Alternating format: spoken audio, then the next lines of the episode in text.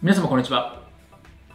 弁護士をしております。中野平俊と申します。今日のテーマなんですけれども、改正民法におけるシステム開発契約の注意点というところでお話をしたいというふうに思います。まあ、この動画でもですね、いろいろこう改正民法についてやってきています。で、まあ、システム開発についても動画をですね、出してたりするんですけれども、ここがですね、まあ、あの改正民法ですね。改正民法における、ま、システム開発ってどういうところに注意しておけばいいんでしたっけ？みたいなところをですね、おさらいをしていければというふうに思っています。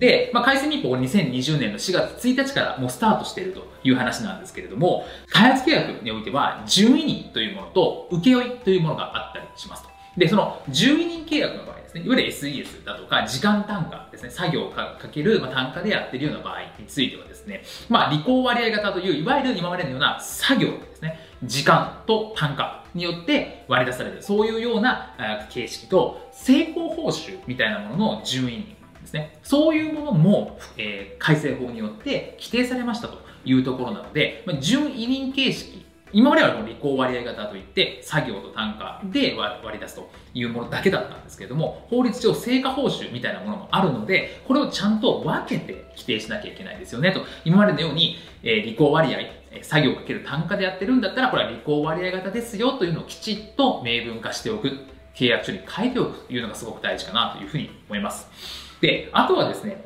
えー、貸担保から契約不適合責任。これはですね、過去の動画でもここだけにピンポイントでフューチャーしてる動画がありますので、そこをですね、えー、見ていただければと思うんですけれども、何が変わったのかという話になると、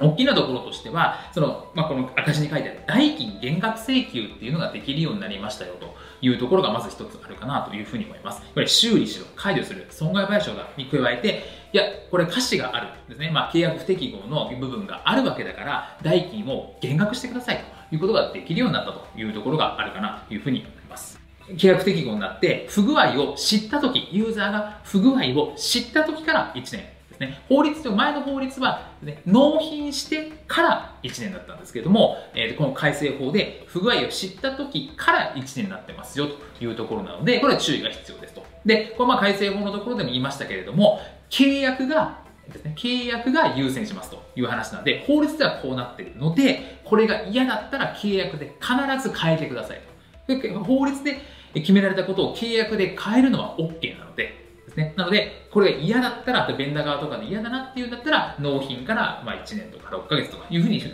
ず変えておく。変えないと、この不具合を知った時から1年が否定されてしまいますよという話になります。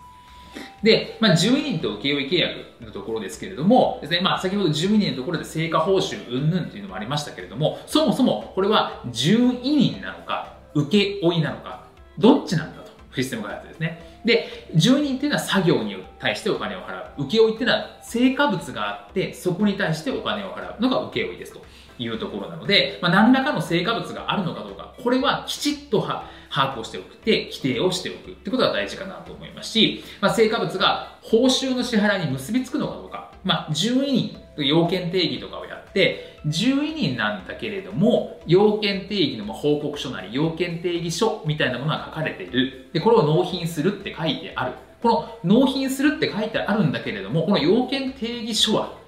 報酬と結びついてるのか、この要件定義書を納品しないとお金がもらえないのかっていうことはちゃんと規定をしておくことが大事かなというふうに思います。なので、まあ、こういうふうにしてですね、まあ、12人なのか報酬、請負なのかとか、貸し担保、契約適合になるよとか、まあ、12人の中でも成果報酬とか、履行割合とかっていうのができたので、きちっとこの辺を把握して、で、こうなってますよっていう法律があるのでですね、それを変えたいんだったら、契約で必ず変えるということが大事かなというふうに思いますので、まあ、その辺を注意していただければというふうに思います。本日も動画をご覧いただきましてありがとうございました。